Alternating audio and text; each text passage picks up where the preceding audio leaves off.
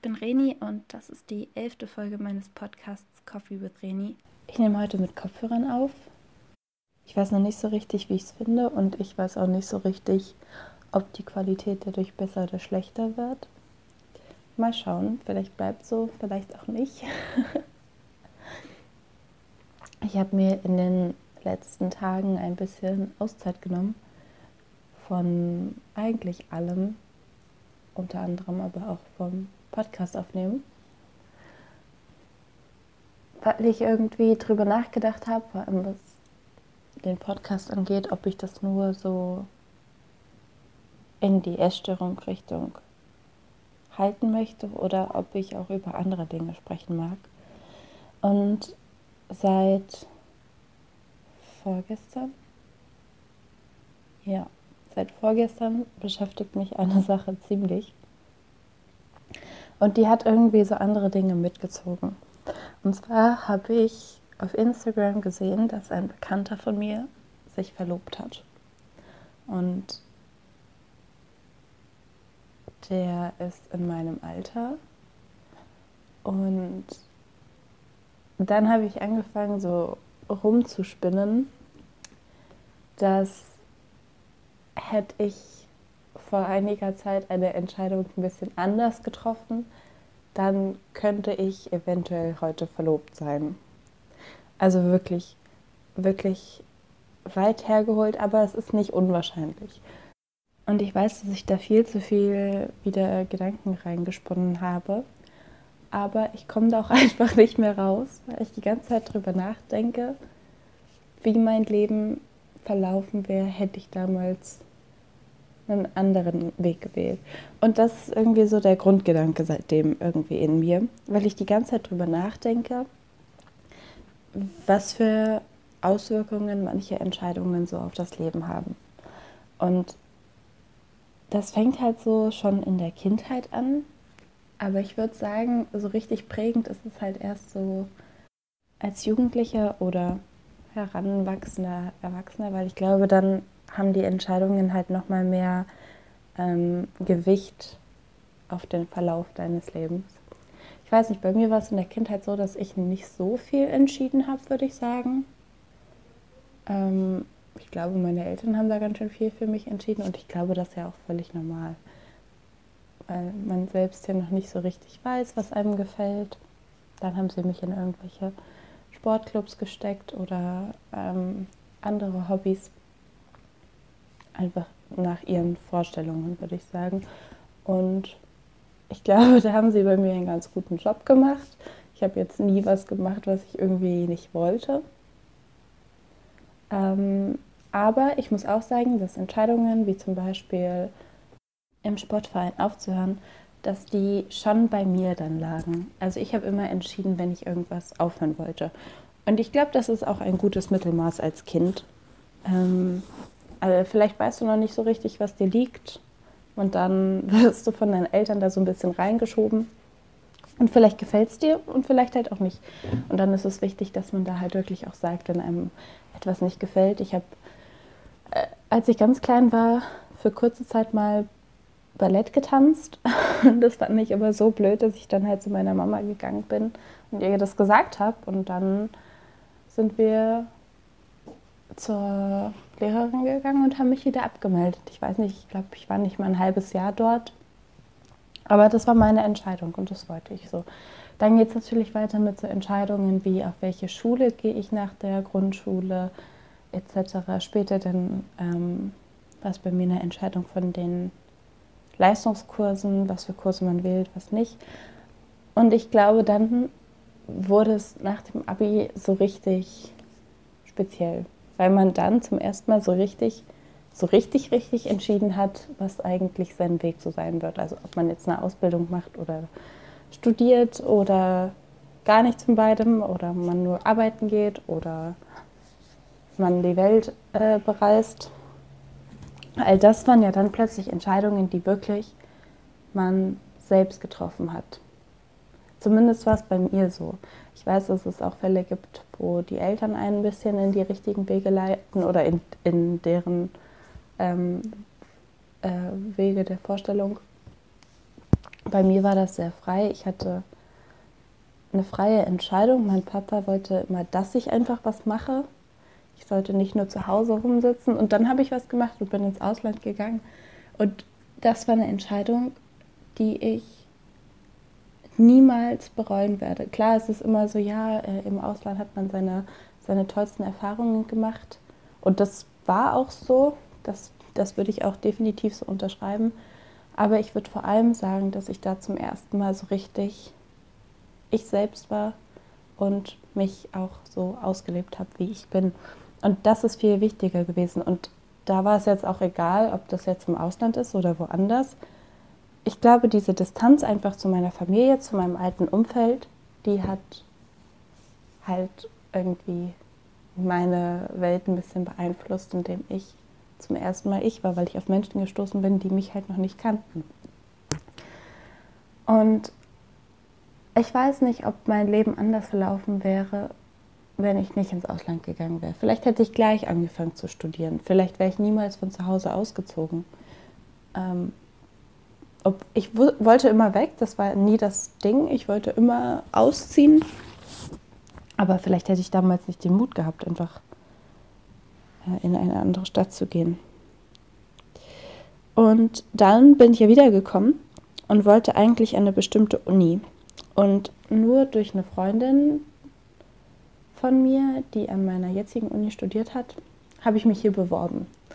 Ähm, und wirklich nur durch sie. Ich hatte überhaupt gar nicht im Kopf, dass es diese Uni hier gibt, dass ich hier hin könnte, dass ähm, das eine Option für mich ist. Also eigentlich war es keine Option.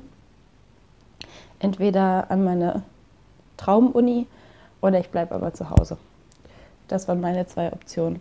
Und äh, nur durch sie habe ich dann gedacht, okay, ist ja auch egal. Die eine Bewerbung mehr oder weniger ist ja auch nicht so wichtig. Und habe mich hier beworben und wurde hier angenommen. Und ich hätte es ablehnen können, aber dann dachte ich so, ist zwar nicht meine Traumuni, aber es ist eine Uni, wo ich das machen kann, was ich gerne machen möchte. Und dann bin ich hier hingegangen. Und das war auch eigentlich eine Entscheidung aus dem Bauch heraus. Und auch die ganzen Dinge mit eigene Wohnung oder WG oder sowas sind Entscheidungen, die einen da irgendwie schon prägen. Und ich weiß nicht, hätte ich damals mich dagegen entschieden, wüsste ich nicht, was ich jetzt machen würde weil ich wurde in meiner Heimat nicht an der Uni angenommen. Vielleicht wäre ich arbeiten gegangen, ein Jahr lang, und hätte dann nochmal irgendwie probiert, irgendwo reinzukommen. Vielleicht wäre ich wo ganz anders gelandet. Dann hätte ich nicht meine Freunde hier getroffen, über die ich sehr dankbar bin. Ich glaube, ich hätte nicht so ein glückliches Zuhause, weil ich bin hier super happy ich hätte meinen Freund nicht kennengelernt. Und es wäre alles ganz anders verlaufen, hätte ich damals halt die Entscheidung getroffen, nee, das ist keine Option für mich, dass ich hier hingehe. Und das ist irgendwie voll spannend, wenn man dann anfängt, irgendwie seine Gedanken so ein bisschen in die Luft laufen zu lassen wie es hätte sein können. Klar, man sollte niemals in der Vergangenheit irgendwie so leben und ähm, sich Vorstellungen machen, wie das Leben wirklich wäre. Aber man kann ja anfangen, mal ein bisschen darüber nachzudenken, was für Auswirkungen seine Entscheidungen auf sein Leben haben. Und das finde ich gerade einfach mega interessant. Und ich weiß nicht, oft ist man halt so an einem Punkt, dass man denkt, dass man irgendwie keine Zukunft hat oder es in der Zukunft auch nicht besser wird. Aber jede kleine Entscheidung, die du am Tag triffst, hat irgendwie eine Auswirkung darauf, wie du am ähm, Morgen handeln wirst, wie du in einer Woche handeln wirst. Und bezogen auf die Essstörung ist es halt das beste Beispiel der Fressanfall Möchte ich den wirklich? Will ich den von tiefstem Herzen? Es ist super schwierig dagegen anzukämpfen, wenn man einfach nachgeben möchte. Aber es ist eine Entscheidung, die dich glücklich machen kann. Wenn du die Gedanken im Kopf hast, einen Fressanfall zu haben und es dann schaffst, ihm nicht nachzugehen, dann denkst du dir am nächsten Tag vielleicht, okay, wow, ich habe es gestern geschafft, also schaffe ich es heute auch wieder. Es wird schwierige Zeiten geben und es wird auch Rückfälle geben, aber die Entscheidung aus der Essstörung rauszukommen, muss in deinem Kopf sein. Die muss tief verankert sein und in letzter Zeit habe ich damit so ein bisschen Zweifel gehabt, ob ich es wirklich einfach rausschaffen will oder ob ich damit jetzt einfach lebe. Aber das ist kein Leben. Ein Leben mit einer Essstörung ist kein richtiges Leben. Ich möchte nicht mein ganzes Leben lang über Kalorien nachdenken, über das, was ich esse, nachdenken, mir irgendwelche Sachen verbieten, um dann wieder irgendwie einen Fressanfall zu haben. Ich will das nicht, es schränkt mich ein, es macht mein Leben nicht glücklich. Und klar, es gibt Tage, wo man dann einfach dem Ganzen nachgibt und keine Kraft hat oder keine Kraft aufwenden möchte, dagegen anzukämpfen. Aber trotzdem, am nächsten Tag muss man wieder sich in den Kopf rufen. Man hat diese Entscheidung getroffen. Man will aus dieser Essstörung rauskommen und man wird es schaffen. Und ein Rückfall macht es nicht gleich wieder alles kaputt. Und das sind so Entscheidungen, die man halt irgendwie täglich trifft. Und ich bin der letzte Mensch, der gerne Entscheidungen trifft, glaube ich. Ich bin wirklich, was Entscheidungen angeht, wirklich, wirklich nicht gut drin. ich kann das einfach nicht. Aber vor allem, wenn sie um dein Leben gehen, musst du sie selber treffen. Lass nicht andere dafür entscheiden, was, was du aus deinem Leben machst, wie du dein Leben weiterführst. Triff die Entscheidungen selbst und trifft die Entscheidung gegen die Essstörung. Okay, kommen wir nun zu den drei Dingen, die ich an mir mag, beziehungsweise die mich glücklich machen. Und ich muss sagen, dass es, was mich körperlich betrifft, ist es wirklich echt schwer geworden. Aber das ist ja auch irgendwo die Herausforderung und das ist ja auch Ziel der Sache, dass ich anfange, alles an meinem Körper irgendwie zu schätzen. Und ähm, als ich darüber nachgedacht habe, was mein heute, heutiges körperliches Ding ist, bin ich auf meine Nase gekommen. Und ich mag meine Nase, es ist eine niedliche Nase, ich mochte sie eine lange Zeit lang nicht. Aber ich, ich glaube, die, die Phase hatten wir alle vielleicht mal. Aber ich finde sie okay, so wie sie ist. Und ähm, ja, ich, ich mag sie. Ich möchte da nichts dran ändern. Das ist völlig okay so. Aber dabei ist mir aufgefallen, als ich dann, als mir dann die Nase in den Sinn kam, dass ich bis jetzt nur Dinge aufgezählt habe, die irgendwie an meinem Kopf dran sind.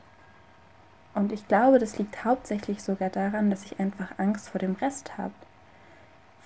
ich, ich glaube, es ist gar nicht mal so, dass ich da nichts finden will, sondern einfach, dass ich mich mit dem Rest von meinem Körper beschäftigen muss, weil mein Gesicht und mein Kopf, den sieht man halt immer.